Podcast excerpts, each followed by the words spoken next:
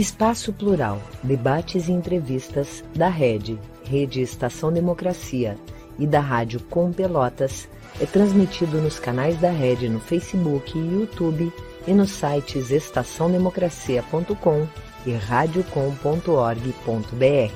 Espaço Plural é também exibido pelos seguintes parceiros: Rede Soberania, Jornal Brasil de Fato RS, Jornal Já, Jornal O Coletivo, Rádio Ferrabras FM de Sapiranga, Manaua Rádio Web de Porto Alegre, Terra Livre Rádio Web de Ulha Negra, Vale do Mampituba Rádio Web, Passo de Torres TV, Coletivo Pão com Ovo e pela TV Caxias em sua página no Facebook.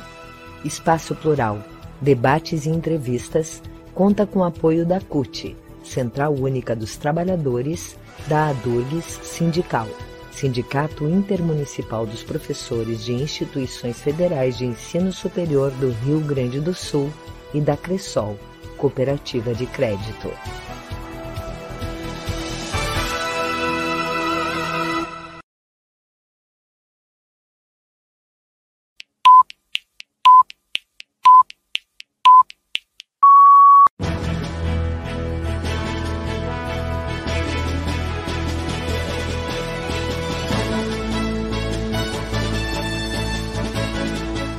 Espaço Plural, debates e entrevistas.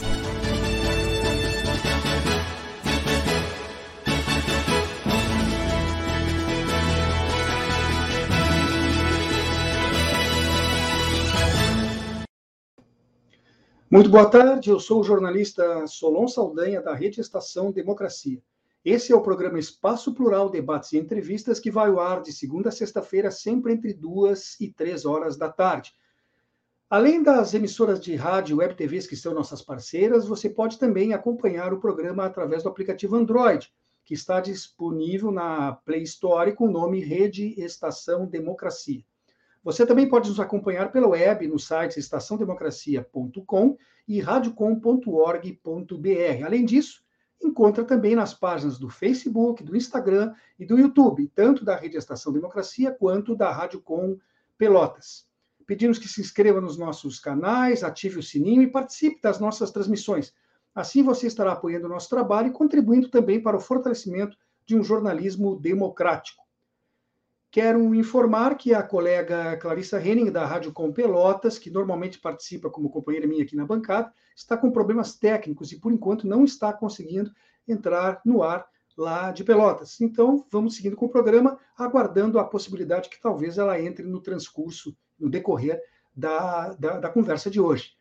Uh, o assunto desta terça-feira é a proclamação da República e os seus reflexos nos dias atuais. Para isso, nós recebemos quatro convidados. Isabel Lustosa, que é pesquisadora e historiadora da Fundação Casa de Rui Barbosa, escritora e doutora em ciências políticas. Também temos conosco Moacir Flores, que é ensaísta, historiador e estudioso a respeito da Revolução Farroupilha, principalmente. Ana Simão, coordenadora do curso de Relações Internacionais da Escola Superior de Propaganda e Marketing, a SPM de Porto Alegre, e Luiz Roberto Targa, economista, historiador e pesquisador da Fundação de Economia e Estatística. O Espaço Plural dá boas-vindas a todos e agradece pela presença. Nós, antes de iniciarmos as perguntas, apenas queremos repetir a solicitação de que cada uma das respostas de cada um dos entrevistados se resuma a aproximadamente três minutos, para que a conversa possa fluir de uma forma mais uh, equânime né, e dinâmica. Bom, então eu inicio perguntando para todos vocês. Alguns historiadores afirmam que o 15 de novembro de 1889 nada mais foi do que um golpe militar e que, abre aspas, o povo assistiu bestializado sem saber exatamente o que significava, fecha aspas. Esta frase está no relato de um jornalista da época chamado Aristides Lobo. Qual a visão de cada um de vocês sobre esta afirmação? Eu começo com a Isabel. Por gentileza, boa tarde, a palavra é sua. Já Seu microfone está fechado. Perfeito, abriu agora. Obrigado, ah. Isabel. Pode continuar. Obrigada pelo convite. Eu já não sou pesquisadora da Casa de Rui Barbosa, agora estou integrada à Universidade Nova de Lisboa, o Centro de Humanidades, mesmo morando no Brasil, trabalho com eles. E é, com relação à pergunta, eu discordo, eu acho que, na verdade, os militares foram a ponta de lança do, do, do, da proclamação da República, mas os interesses econômicos que se beneficiaram dela, que foram que foi a, a, a agricultura cafeeira paulista, né, do oeste paulista, é que foi é, é, que viabilizou a concretização do regime republicano. Quer dizer, os militares tinham insatisfações relacionadas com a própria categoria, com a, os soldos, com questões que vinham da liberdade de expressão, direito de publicar em jornais, a chamada questão militar, né? E, é, e foi a causa, foram esses problemas os, entre os militares e o poder civil que estimularam, levaram o Deodoro a aderir a uma causa que não era dele. Então, são jovens tenentes, o, o, o pessoal da escola militar, que vai preparar o espírito do velho general, no sentido de que ele, é, revoltado com questões relacionadas à, à farda, acabe é, concretizando a proclamação da República. Mas acho que, claro, o povo realmente não tem participação nisso, mas é uma, uma, uma ação entre elites, né, e das quais os militares foram parte, mas não a parte mais importante. Uh, Moacir, você concorda que o povo participou sem saber de fato o que estava acontecendo? A palavra é sua, boa tarde. Boa tarde. Olha, é bastante complexo. Acontece que o povo não participou porque a opinião pública não era organizada e nem tinha como ser ouvido. Porque os jornais todos eram jornais políticos, não eram dedicados às questões de opinião pública. Agora, e também o organizador do golpe é Floriano Peixoto. Esse golpe ele foi planejado junto com Deodoro, dizem que ele estava doente, que ele não participou. Não, ele participou. Ele, e o golpe foi dado sexta-feira à noite para sábado, quando o imperador e demais autoridades estavam distantes do Rio de Janeiro. É o golpe, inclusive, que consta com o ministro da Marinha, que não movimentou os marinheiros para combater os, os militares reunidos no campo de Santana.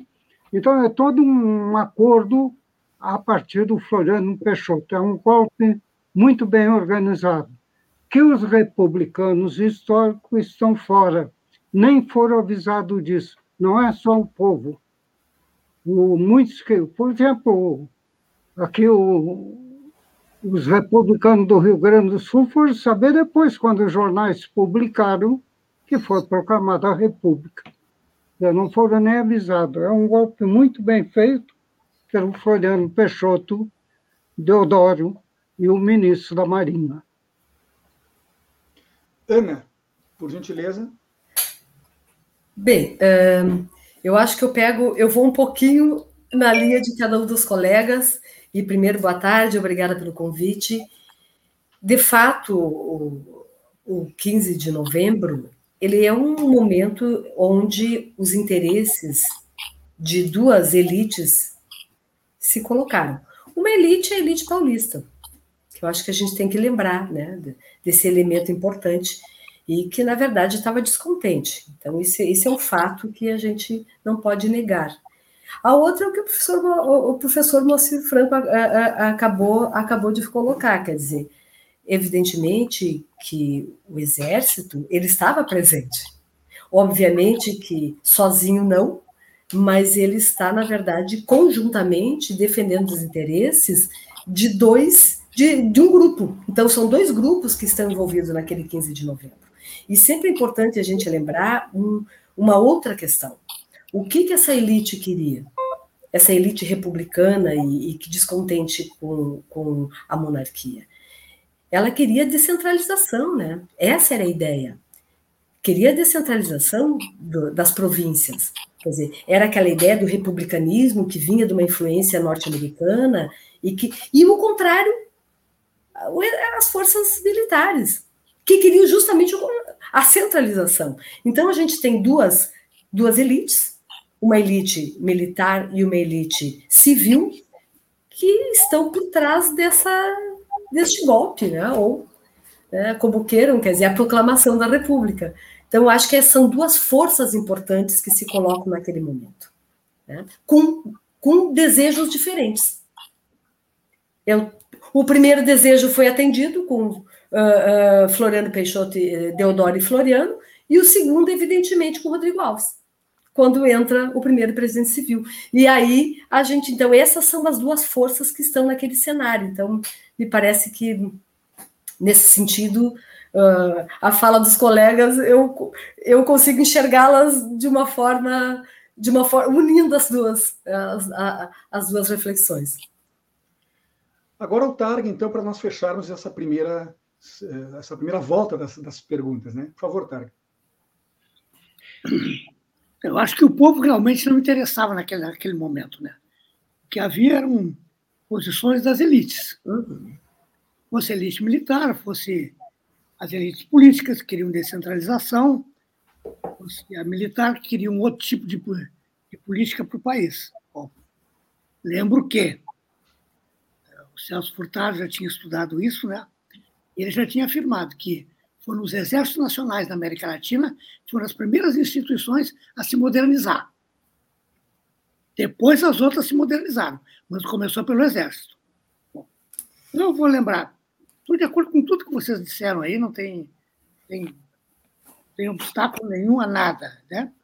Eu só lembro, por exemplo, que puxando a brasa aqui para o lado do Rio Grande do Sul, embora não seja um ufanista do Rio Grande do Sul. O Estado republicano por excelência durante a Primeira República foi o Rio Grande do Sul. Tá? E foi por quê? Porque aqui, quem tomou o poder, aliado aos militares, porque tinham o mesmo tipo de ideologia positivista, etc., tá? foram o grupo do Júlio de Castilhos, que é uma vanguarda republicana, tá? e que e que encararam a primeira, a única guerra civil para a instauração do regime republicano no Brasil. No resto do Brasil, os políticos simplesmente viraram a casaca, trocaram a casaca do, do Partido Conservador ou do Liberal para o Partido Republicano. Foi só isso que fizeram. Não houve né, alteração nenhuma de nível de poder. O único lugar no Brasil em que a instauração da República levou a uma mudança de grupo no poder e a exclusão da classe dominante regional foi o Rio Grande do Sul. Né? E eu queria dizer assim, essa posição assim de que uh, o povo assistiu bestificado, etc., né? Isso é uma posição uh, muito ventilada e falada pelos monarquistas. Tá? Quem defende a monarquia, até hoje. Tá? E eu não acredito que isso fosse, que isso contasse. O, Brasil está saindo da escravidão. Gente, como é que o povo vai contar nisso? Tem pouca gente alfabetizada. Gente? É impossível pedir que o povo participe, que o povo tenha alguma voz nisso. Gente? Agora, o que houve é o seguinte: muda a, a, a República, altera o padrão constitucional, altera as regras, confere, confirma a exclusão da escravidão, separa a igreja do Estado, né?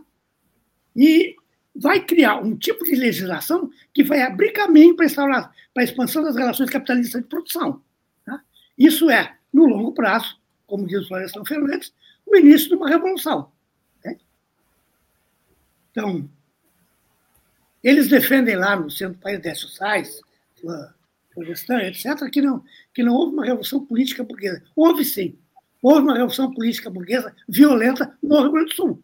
Ela não ocorreu nem em São Paulo, nem, nem no Rio de Janeiro, mas ocorreu no Rio Grande do Sul. E o Rio Grande do Sul foi o bastião de defesa da República nos primeiros anos da República. A guerra civil que se, que se bateu aqui foi uma defesa intransigente disso. Né? Mesmo que tudo manipulado, né? com a boa voz do Júlio de Castilhos, né? taxando os liberais oposicionistas dele, potentados da fronteira, taxando eles de maragatos, quer dizer, provenientes da maragateria na Espanha, tá?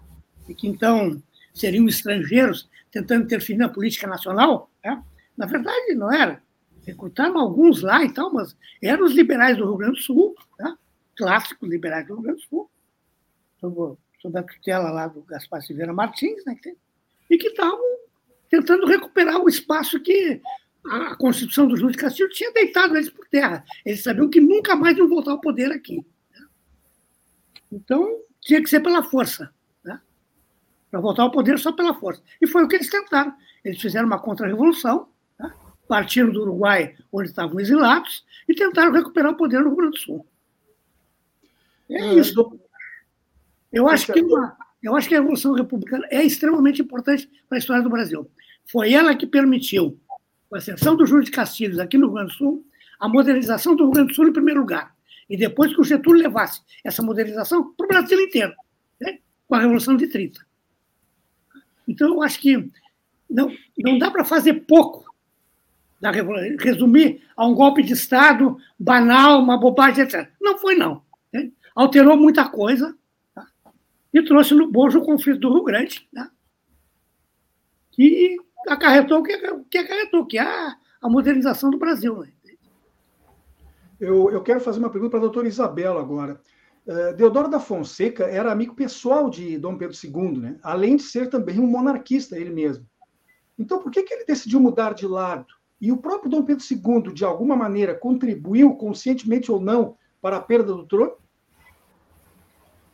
Bem, é, é, fiquei muito interessada na resposta do Luiz Targa, porque é de fato isso, né? A história acaba sendo muito é engraçado vocês aí no Rio Grande do Sul e os pernambucanos lá no norte têm essa rebeldia contra o Sudeste que vem lá deles desde o, o, a Revolução de 1817, com vocês aí a, a grande Revolução Farroupilha, mas é, é, é, interessante porque realmente minha perspectiva tem a ver com Deodoro, com Dom Pedro e, e, tem a ver com essa pergunta, mas é preciso repensar em função da realidade do Rio Grande do Sul. O Rio Grande do Sul tem, é uma outra república, né? é bem diferente do que acontecia no Rio, é diferente do que acontecia em São Paulo, né?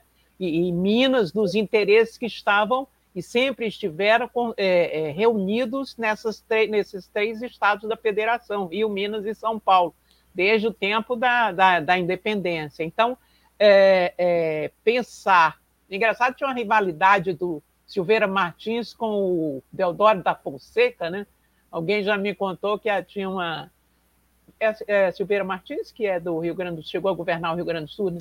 Bom, o fato é que Deodoro é um militar, né? E ali havia na, na Guerra do Paraguai foi o, o, estabelecimento de uma força militar, como a colega Ana Simão falou, que centralizava, que formava uma, uma pela primeira vez uma força militar organizada e, e, e, e nacional, né? E, que, que de forma que essa era a única força que se movia pelo Brasil, um, o Deodoro foi, era do Alagoas e foi governador do Rio Grande do Sul, né? depois foi para o Mato Grosso, enfim, e, é, e muito ciosa das conquistas que representaram a sua ação na Guerra do Paraguai. Então, esse marechal Deodoro da Fonseca era um homem do exército, né? da hierarquia, da, da, da, do campo de batalha. Então, ele via as atitudes dos civis pós a volta, o fim da guerra, é, um, como um desrespeito àquela força que ele representava. Né? Havia também uma arrogância da juventude militar,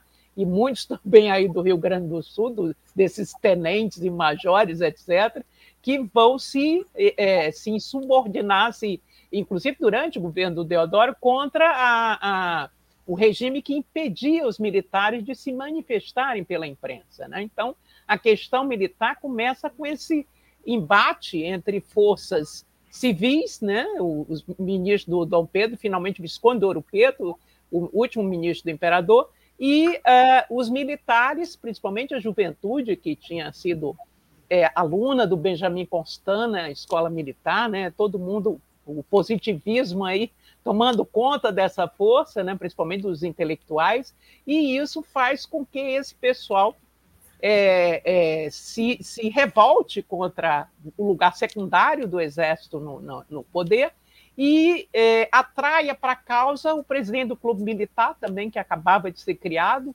o Marechal Deodoro, que era um herói da Guerra do Paraguai, de fato próximo e querido do imperador, mas insatisfeito com os rumos da política nacional, especialmente no que dizia respeito ao exército. Então, de fato, Deodoro não era um republicano, não era um homem com o nível de um Benjamin Constant, era um velho militar, com todos aqueles valores e o respeito à hierarquia, toda aquela, aquela forma de pensar que está associada à própria força militar, mas ele não, é, não era um republicano. Ele até tem um anedotário, aquele, é, é acho que é Eduardo Ernesto Souto, que é um biógrafo do Deodoro, vai falar dessa coisa dele dizer que ah, eu sou meu irmão é biblia, eu sou republicano do dia 15, meu irmão é do dia 17, porque o irmão dele era governador da Bahia, quando soube da proclamação da República, mandou um telegrama para Dom Pedro dizendo que vinha defender o imperador e só mudou de ideia quando soube que era o irmão o líder da rebelião. Mas é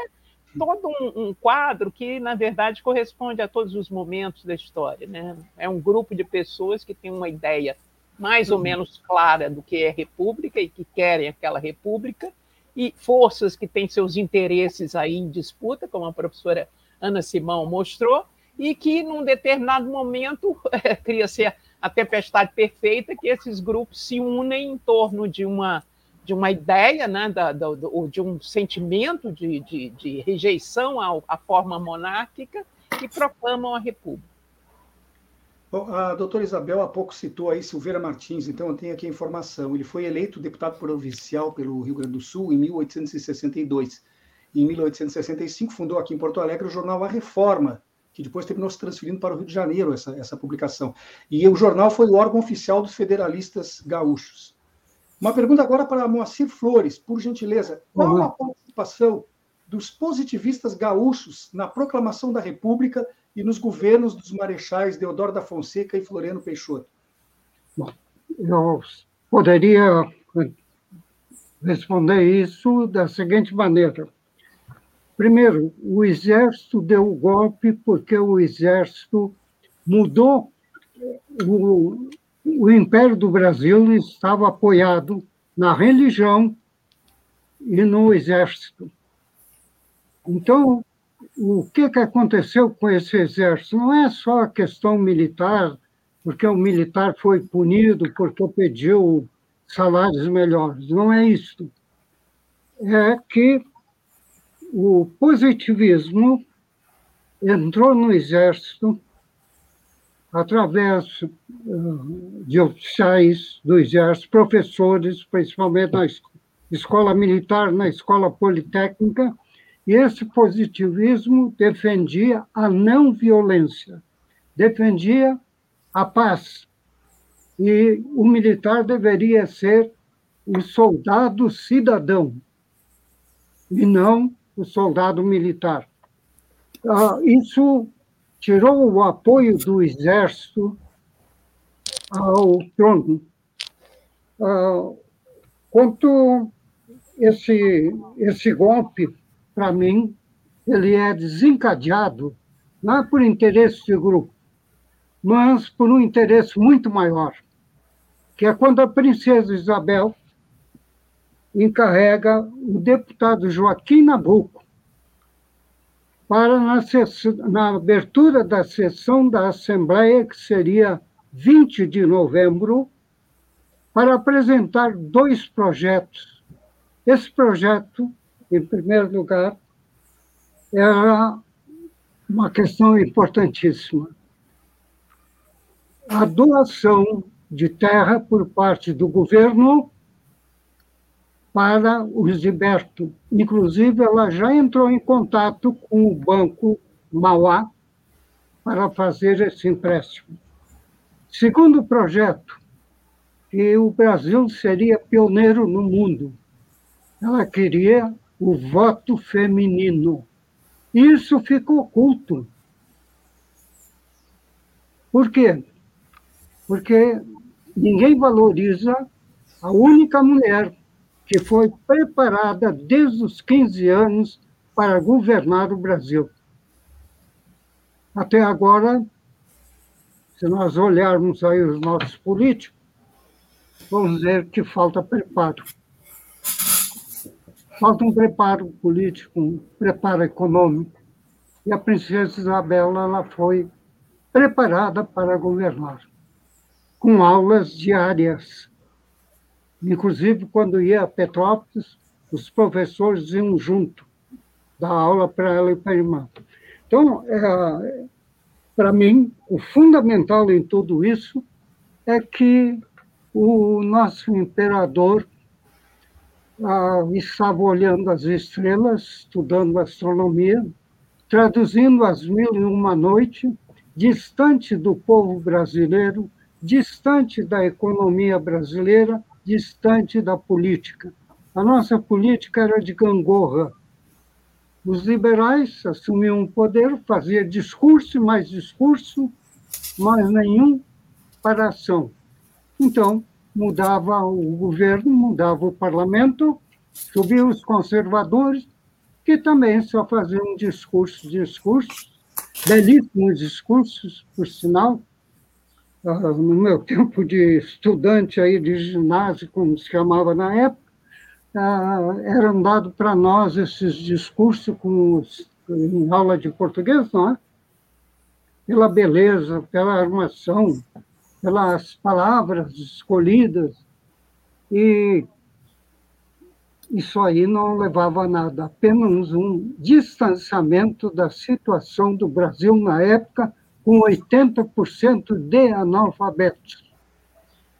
Então, quando aparece um expositivista com uma doutrina baseada em filosofia, com escolas técnicas para preparar a mão de obra, e a utopia da industrialização, depois os, os operários viram que a industrialização não era aquela utopia do Augusto Conte, a realidade era outra. Então, eu vejo assim a proclamação da República não é trabalho de intelectuais. Esses trabalhos se perderam porque não falava a linguagem do povo vinham com teorias lá da Europa que já estavam ultrapassadas, como é o caso da própria filosofia do Augusto Comte. Ela já estava ultrapassada e, no entanto, ela vai imperar na escola militar, na, na escola técnica, não é? Ah, e, aliás, em, em todo o Brasil, e principalmente no Rio Grande do Sul, ah, que nós teremos a, a Igreja do Apostolado, temos uma capela ainda em pé. A igreja era no Rio de Janeiro, na rua Benjamin Constant. Ah, por acaso eu nasci na rua Benjamin Constant, por isso sou antipositivista. Né? Benjamin Constant, aqui de Porto Alegre.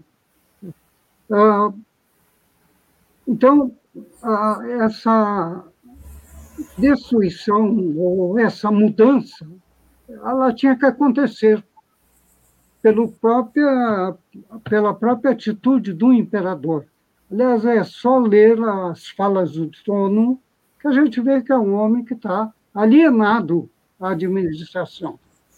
E é. vejam bem que todas as fotografias que ele está, ele aparece com um livro como ele fosse um intelectual. Ele não era. Quem lia os jornais para ele, escolhia o que ele era, o Visconde de Toné. Professor Moacir. Os jornais ele lia. Nós temos que ter um pouquinho mais de cuidado com o tempo aqui, que eu já estou olhando o relógio enquanto lhe ouço. Obrigado. É, quando a, a doutora Isabel respondeu à questão anterior, sem que eu visse, o Targa levantou a mão aqui que queria se manifestar. Peço desculpas por não ter reparado naquele momento, mas lhe concedo a palavra agora, se ainda quiser fazer uso dela. Por favor, Targa. Tudo bem, é rápido. Sim, ela assinalou. Teodoro era um conservador, aliado do imperador, e tinha essa questão que ela falou muito bem, sabe, a questão militar, né?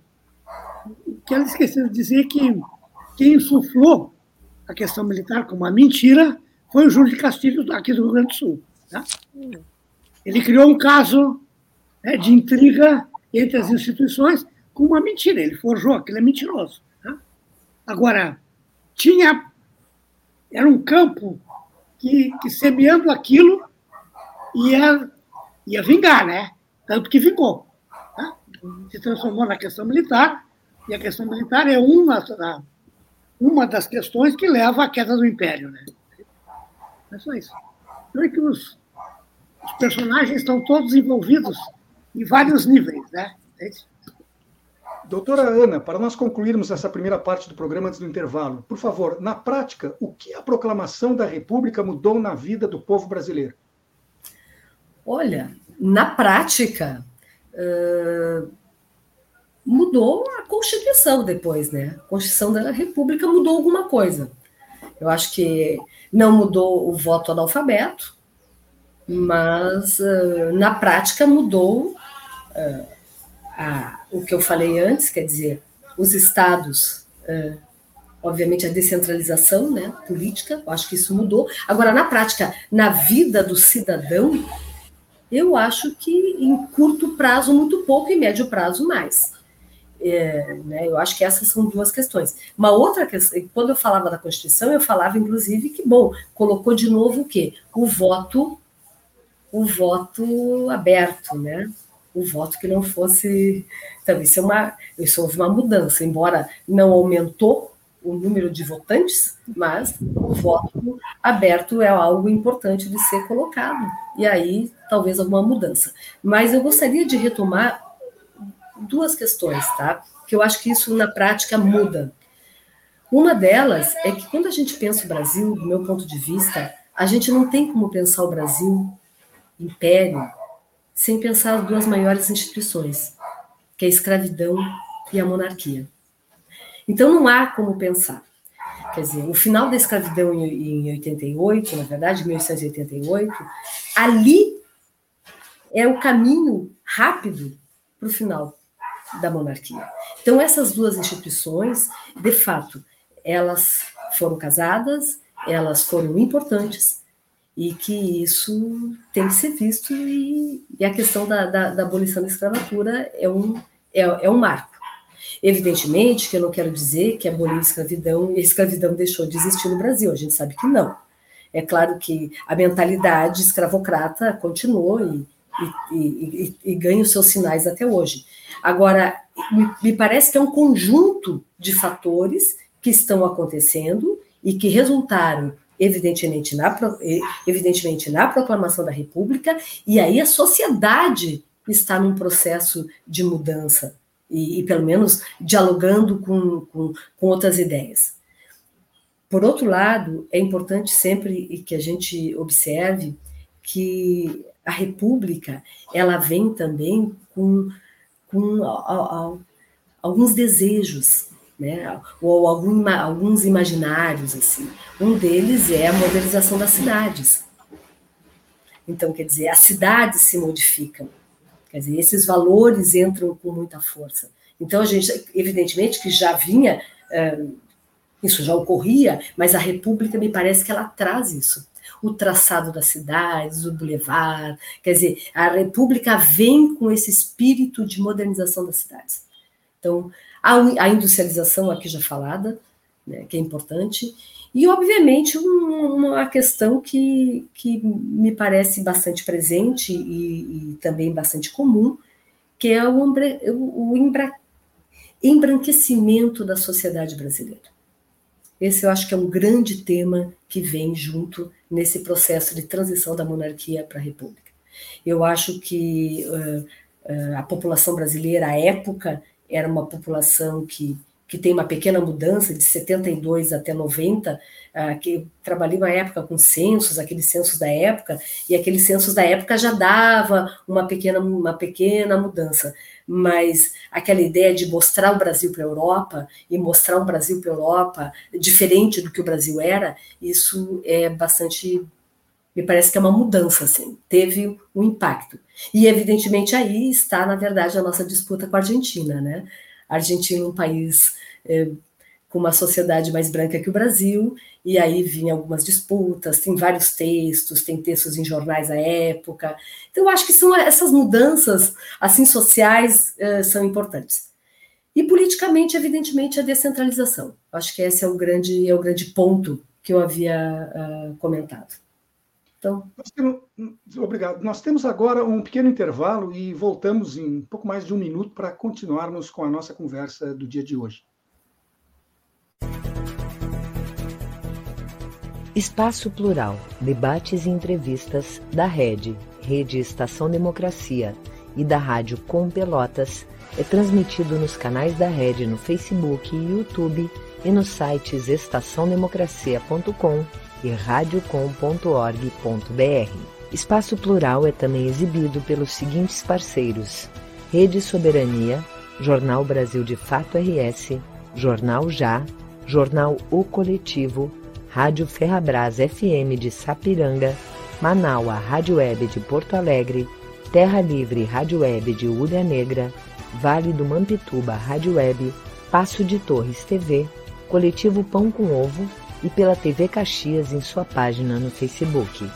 Espaço Plural, debates e entrevistas, conta com apoio da CUT, Central Única dos Trabalhadores, da ADURGS Sindical, Sindicato Intermunicipal dos Professores de Instituições Federais de Ensino Superior do Rio Grande do Sul e da Cressol, Cooperativa de Crédito.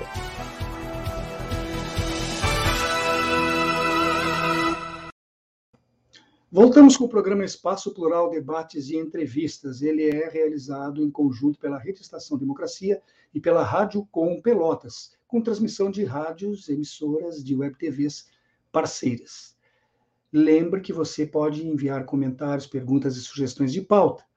E você também precisa saber que encontra esse nosso programa na Rede Estação Democracia e na Rádio Com, através do Facebook, no Instagram e no YouTube, podendo assistir fora do horário não necessariamente ao vivo, como ele é apresentado sempre de segunda-feira, das duas às três da tarde. Hoje nós estamos conversando aqui sobre a proclamação da República e seus reflexos nos dias atuais. Para isso, estamos recebendo quatro convidados.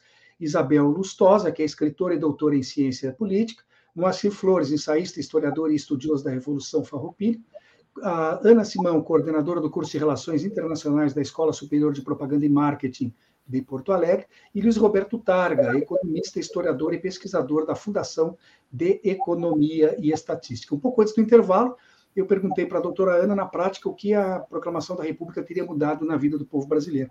Em função de ser uma pergunta até chave para aquela pretensão do nosso programa de hoje, eu vou estender a mesma questão para os demais convidados, pedindo que agora sim, com rigor de tempo, se atenham a só dois minutinhos cada um dos três, que eu vou cronometrar aqui na tela porque nós ainda temos outras questões a serem encaminhadas antes do final do programa.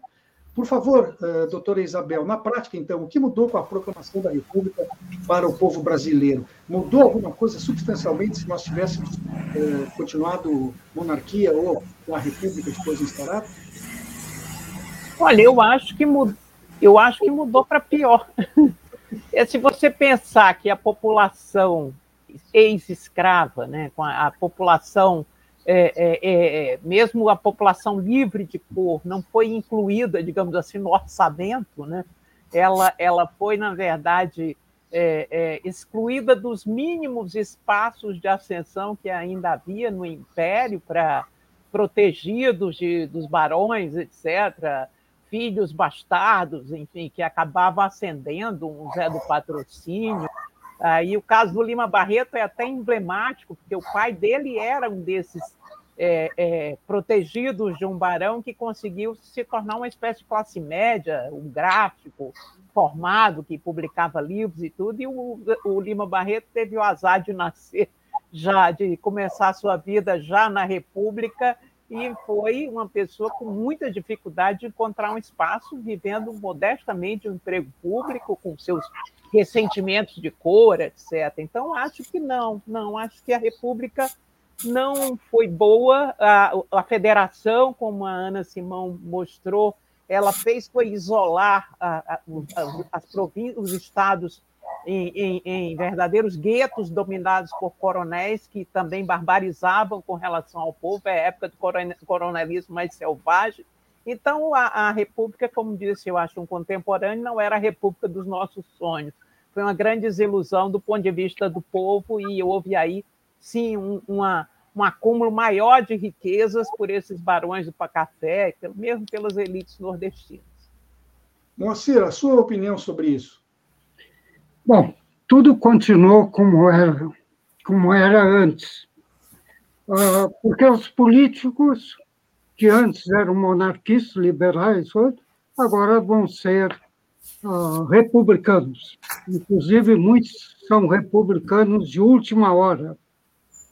Uh, quanto ao povo brasileiro, não há uma preocupação com o povo, mas a industrialização é importante, porque ela vai precisar de mão de obra. Essa mão de obra vem da Europa. A Europa está numa convulsão política e econômica que vai explodir em 1914. Além disso, guerrinhas particulares entre um e outro país. E nós aqui, então, nós tivemos uma mão de obra com estrangeiros no Rio Grande do Sul e dividimos, o povo se dividiu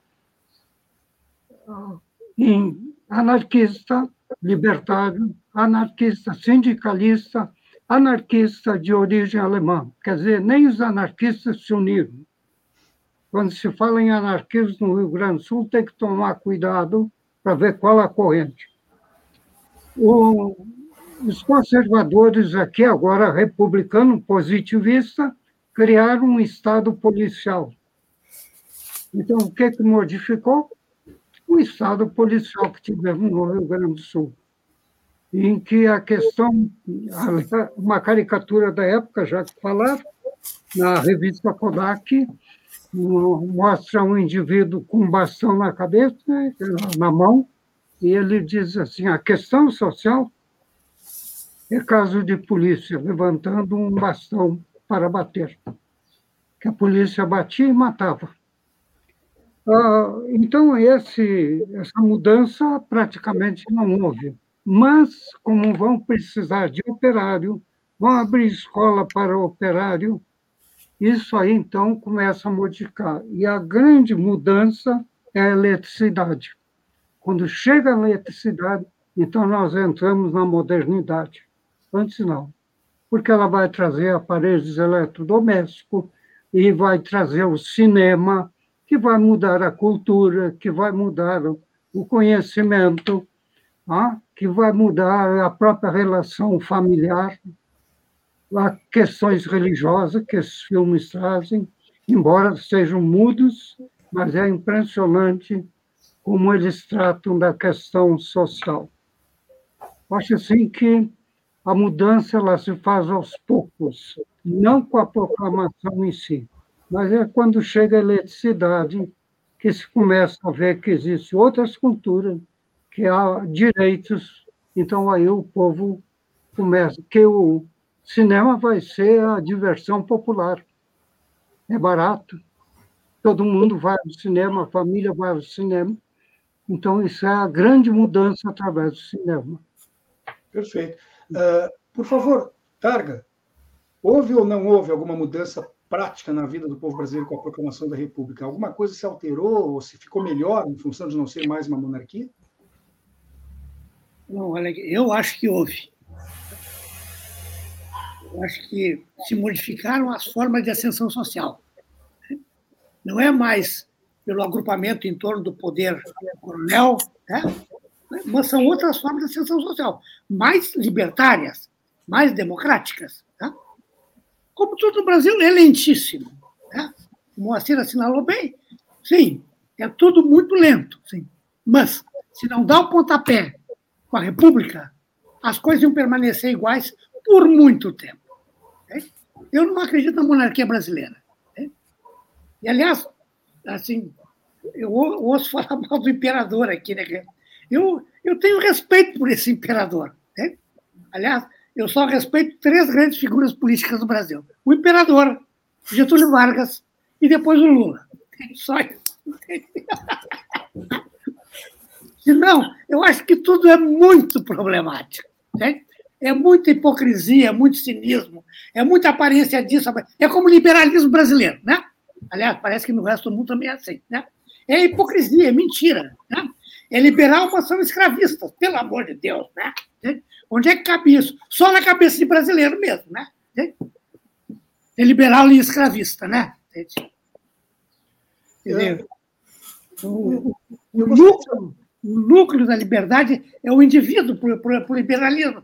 E o indivíduo está escravizado no Brasil. Pô, que história é essa, né? Entende? Quer dizer, é conversa mole para boi dormir, né? Quer dizer, a liberdade para eu explorar os outros, para eu escravizar, para eu fazer o que bem entendo, etc. Né? Agora, os outros não têm liberdade nenhuma. Nem de escolher trabalho, né? nem de se alfabetizar ou não, etc. Bom, é difícil, né? Mas eu acho que a, que a República mudou muita coisa, principalmente no Rio Grande do Sul. Né? Não mudou só, no resto do país também. A descentralização foi importantíssima. Cada grupo territorial teve, teve, teve chance de formular os seus projetos. Né? São Paulo, por exemplo, que queria muito ser, ser capaz de, de contratar uh, empréstimos estrangeiros, conseguiu. Né? Aliás, fez uma das maiores operações da história econômica do mundo, eu acho. Né? Quando eles pularam o plano de valorização do café, né? que foi desaprovado pelo Rothschild, todo mundo, ninguém queria saber do plano deles, que eram os golpistas, eles fizeram e todo mundo aderiu ao plano deles, né? inclusive o Rothschild. Né?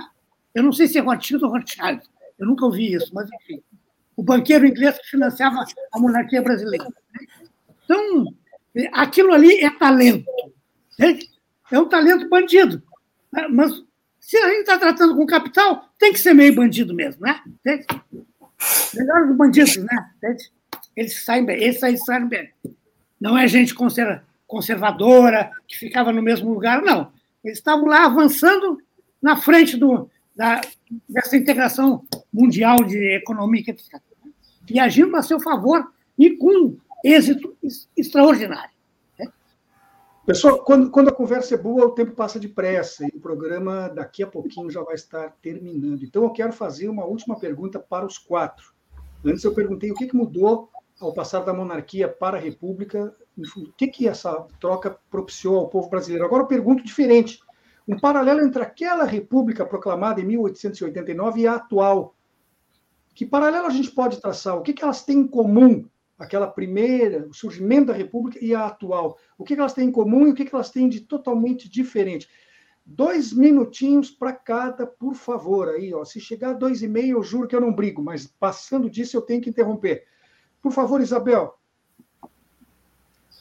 Bem, acho que é, são situações muito diferentes. Era um outro Brasil, era outra elite, era um outro povo, né? muita coisa mudou durante esse esses cento e tantos anos, o que eu acho é que há um esforço, um retrocesso para determinadas características da Primeira República, ou República Velha, no sentido da questão do voto impresso aí, que é essa coisa ridícula que a gente acabou de superar. Há um esforço também de uma coronelização a partir de um parlamento controlado hoje por coronéis. Né? Então, eu acho que a, a gente tem que sempre relembrar o que foi de negativo na, na, Primeira República, na República dos Bacharéis, né, nessa concentração de riqueza, de poder na mão de uns poucos, e o que está, o que está sendo, o Brasil está ameaçado de, de recuperar de uma forma bastante negativa para o nosso futuro. Então, considerar, ter os olhos bem, é, ter bem claro o que, que foi e não é, é, é, é como é que dizer, romantizar o que foi a Primeira República, o que ela representar, representou de, de aprofundamento das desigualdades, de concentração de poder e de riqueza em pequenos grupos, é algo que a gente é, precisa estar atento para impedir que os que estão projetando a repetição desse quadro vençam. Em outras palavras, o risco de que a gente volte na República atual a ter o que havia de ruim na primeira. Exatamente. Mesmo havendo coisas boas, talvez, em ambas. Ah, por favor, Moacir, a mesma questão para você. Qual é o paralelo que a gente pode traçar entre a República proclamada em 89, 1889 e aquela que nós temos hoje no Brasil? São momentos diferentes, não há, não, não são, não há semelhança. Eu diria que ali é um momento histórico. Hoje nós temos outro momento histórico, outro tipo de cultura. A cultura do brasileiro hoje não é a mesma cultura lá em 89, em 90. Então, isso tudo nos dá uma outra sociedade, um outro tipo de sociedade. E não se pode falar na sociedade brasileira, porque nós vamos viver uma transformação muito grande, o pós-pandemia. O pós-pandemia não será igual ao antes-pandemia. Então, vai mudar tudo. Os sobreviventes, espero que eu esteja entre eles, tá? Bom, nós também. Espero. Todos nós. Todos nós. É isso aí. Fazer um outro programa. Então, a, a mudança ela será muito grande. E não dá para dizer o hoje ou o amanhã comparar com 89. Não, 89 tinha uma característica. E agora nós teremos uma outra sociedade, uma sociedade isolada. Eu, eu vou dizer uma coisa que eu tenho horror desses programas live, porque eu não posso. Eu estou vendo imagem de pessoas, eu não estou vendo a pessoa. Eu sempre. É, eu gosto de olhar nos olhos das pessoas quando falo e quando ela fala comigo. E que será esse isolamento que nós vivemos agora? Claro que vai se refletir no pós-pandemia. Bom, eu estou fazendo a minha parte, me esforçando para continuar no programa. Hoje pela manhã tomei a minha terceira dose da vacina e pretendo ainda entrevistar. Opa! Eu já pretendo entrevistar o vacina e todos os demais, mais uma oportunidade aqui. Vamos em frente que venceremos uh, também esse problema. Uh, por favor, Ana, paralelos. Então, eu, eu acho que o paralelo é, é, muito distinto, acho que são momentos evidentemente muito distintos, como os colegas colocaram, não tem como, mas algumas coisas que me parece que são claras. Eu acho que o, o Brasil continua excludente. Quando eu falei que as cidades se modernizaram, se modernizaram para alguns.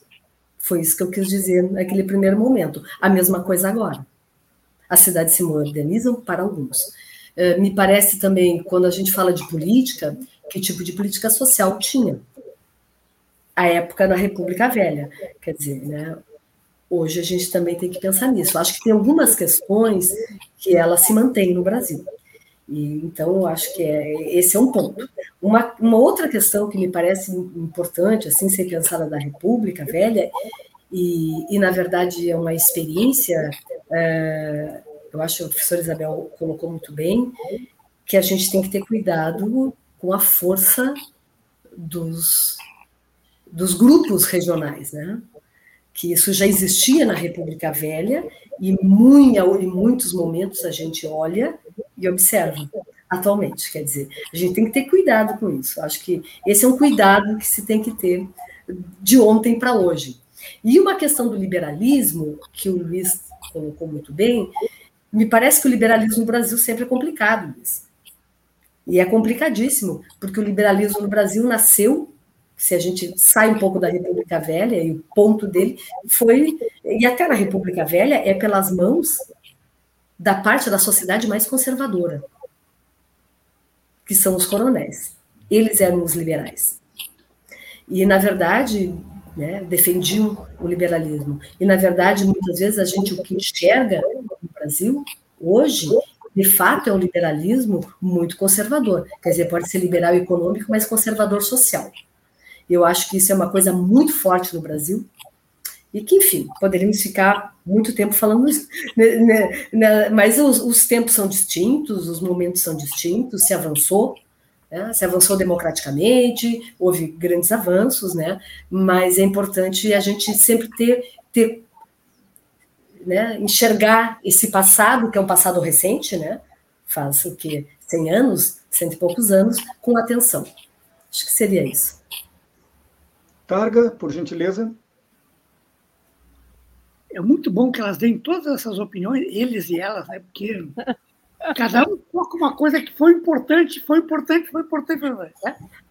Aí diminui a brecha para mim, né?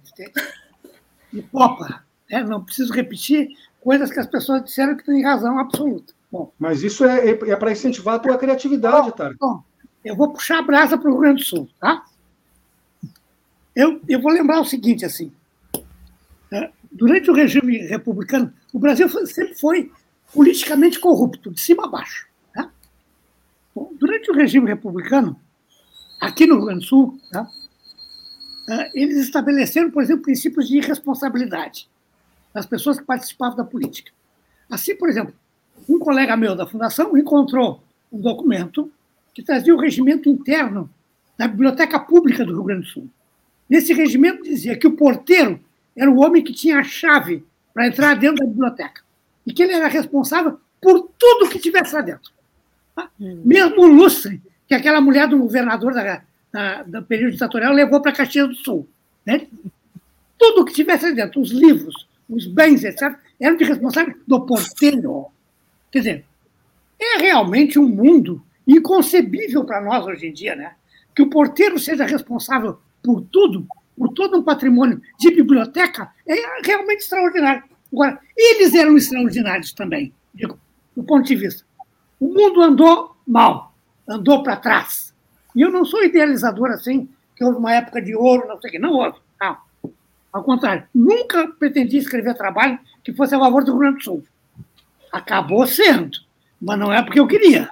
É, enfim, é, é, é uma infelicidade minha. Né? Nunca defendi bombacha de chimarrão. Acabo defendendo porque, porque eu encontrei isso no trabalho. Bom, então, tem uma coisa que eu digo, que eu digo sempre que é verdade. Né?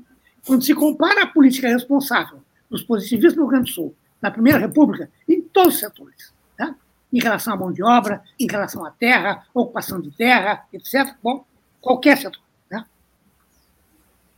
Eu digo que aqui no Rio Grande é o passado que tem que ter vergonha do presente. Tá? Porque tudo que a gente vive depois parece que é decadência daquilo que foi preconizado lá atrás. Né? Preconizado e aplicado. Tá? Não vamos não vamos dizer assim, ah, não, não foi perfeito. Claro que não foi perfeito. Quem, quem, quem é que é perfeito? Quem que é perfeito? Né? Mas, enfim, mas que eles fizeram, fizeram. Eles foram responsáveis. Né? Eu, eu dou, posso dar um exemplo bem. Eu estava numa reunião passando a Pesavento, de uns estrangeiros aí que estavam visitando aqui. E eu disse: olha, eles praticaram um orçamento equilibrado, né? aquilo que eles gastavam, eles, é, que eles diziam que iam gastar foi o que gastavam, eles tinham controle sobre isso, etc. Bom, é tudo mentira deles, era engano dela. Afirmavam coisas sobre eles que não estavam estudadas. Né? Eu, naquela época, já tinha estudado, eu tinha chamado alguém da, da Fundação, da, da Secretaria de Planejamento, que fazia os discursos para todos os governadores da ditadura, né? ou seja, discursos tapeadores, né? realmente da realidade, né? para estudar os discursos e o orçamento, o orçamento e as mensagens da Primeira República inteira. Né? E a, a, criatura me disse assim: Deus, é lamentável, mas eles não mentiam, eles faziam tudo que eles faziam, que eles diziam fazer, faziam. Né? Diziam que faziam, tinham feito. Está né? provado nos números. Bom, então, é realmente um outro mundo aquele lá. Né? É um mundo ao qual a gente não voltou. Né? Gente, está pronto, está tá entregue aí o. Bom, nós, nós estamos chegando então, ao final. Ri, né, Isabel?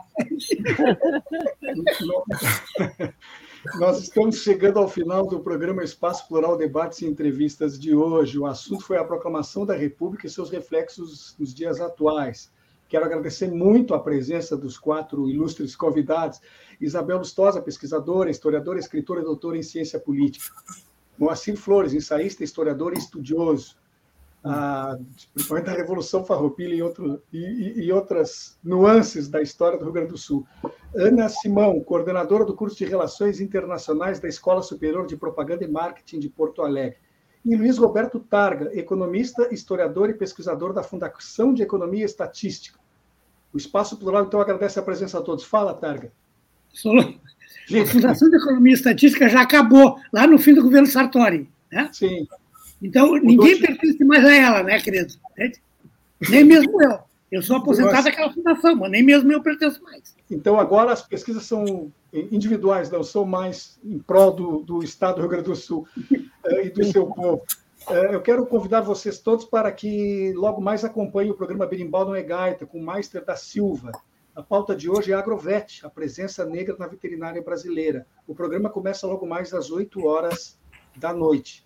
O Espaço Plural volta amanhã, quando vai estar aqui, vamos estar aqui entrevistando o ex-ministro-chefe da Secretaria-Geral da Presidência da República, Gilberto Carvalho. A gente espera todos vocês. Obrigada. O representante da coordenação geral do comitê é Benedito Tadeu Serra. o representante da Rádio Com Pelotas aqui na nossa programação é Laíro de Matos. A coordenadora geral do programa Espaço Plural é Núbia Silveira. A apresentação, além de mim, Solon Saldanha, é também de Clarícia Henning, que hoje, infelizmente, por razões técnicas, não pôde entrar lá de Pelotas. A produção é colaborativa da Rede Estação Democracia. Na técnica, Babington Leão e Gilmar Santos. As opiniões emitidas pelos nossos entrevistados e debatedores não necessariamente representam as opiniões da Rede Estação Democracia, da Rádio Com Pelotas e dos seus parceiros, sendo, portanto, responsabilidade de quem as expressa. E nós terminamos o programa lembrando que a pandemia ainda não acabou. Portanto, faça sua vacina, mantenha o distanciamento social, use álcool gel, máscara, proteja, enfim, de todas as maneiras possíveis a si e aos demais. Muito obrigado pela audiência. Nós nos encontraremos aqui amanhã, às 14 horas. Até lá.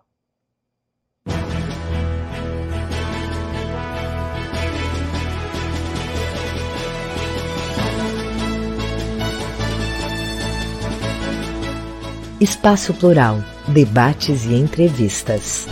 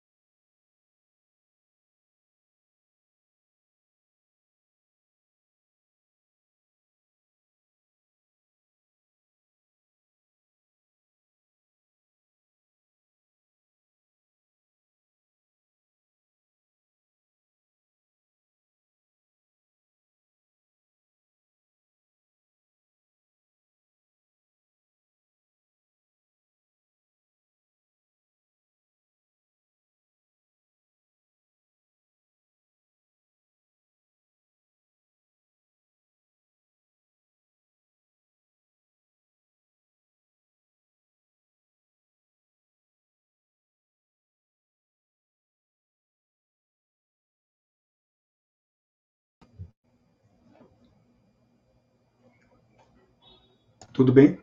Olá, povo. Não sei o que, que eu fiquei esperando. Gente, o... gente, saiam da sala, saiam da sala. Eu botei ali no chat, saiam da sala, saiam da sala.